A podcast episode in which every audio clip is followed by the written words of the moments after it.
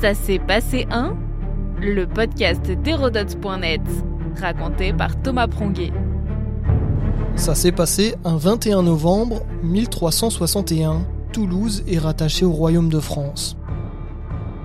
Jean le Bon réunit définitivement le comté de Toulouse à la couronne, un long processus de plusieurs décennies mais qui s'est accéléré à mot un siècle auparavant.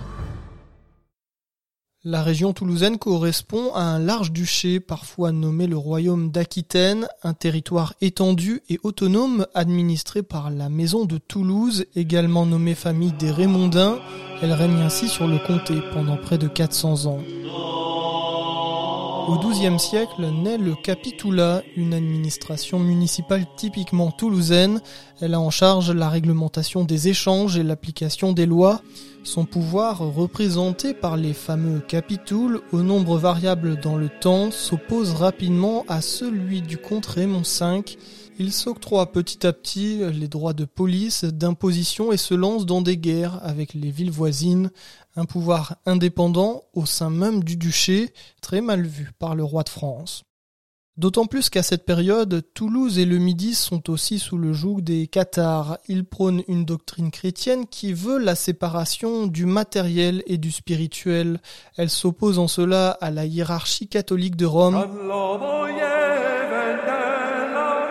Les hérétiques vont rapidement s'attirer des ennuis.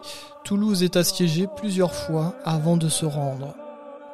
En 1229, le traité de Mauparis va prédestiner son rattachement à la couronne française.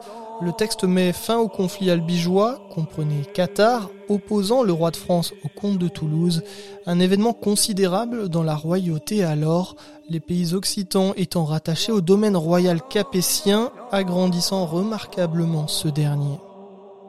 Raymond VII, comte de Toulouse à cette époque, signe le traité. Il prête allégeance au roi de France, Louis IX, aussi Saint Louis. Le texte lui permet de régulariser sa situation auprès de l'Église et du royaume de France contre de lourdes conditions. Il cède près de la moitié de son territoire. Les sénéchaussées de Beaucaire et de Carcassonne correspondant au Gard, à l'Hérault et l'Aude actuelle sont rattachés au domaine royal. La Provence, le futur comtat vénécin, est confié au pape. Le comte de Toulouse conserve l'Agenais, le Rouergue, le nord de l'Albigeois et le Bas-Quercy pour quelque temps encore. C'est d'ailleurs à ce moment qu'est créée l'université de Toulouse, la deuxième plus vieille université de France. Rattachée à la couronne, signe d'obéissance, elle s'installe autour de la magnifique basilique Saint-Cernin. En 1271, faute d'héritier, le comté revient à Philippe III, dit le Hardy, fils et successeur de Saint-Louis. Alors pourquoi évoquer le 21 novembre 1361 c'est en effet sous la dynastie des Valois, parvenue à la tête du royaume de France depuis le décès de Charles IV le Bel en 1328, faute d'héritier, que le roi Jean II le Bon réunit la France, en intégrant notamment le comté de Toulouse au domaine royal avec les duchés de Bourgogne et de Normandie ainsi que le comté de Champagne, à ce moment, le comté de Toulouse disparaît dans le Languedoc, regroupant les sénéchaussées de Beaucaire, Carcassonne et Toulouse. Toutefois, le territoire ne va de cesse d'être remodelé jusqu'à la Révolution, laissant l'Occitanie sous l'influence lointaine du pouvoir royal.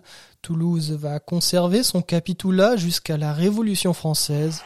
Aujourd'hui, les joueurs du stade toulousain abordent encore fièrement les couleurs des capitouls, rouge et noir.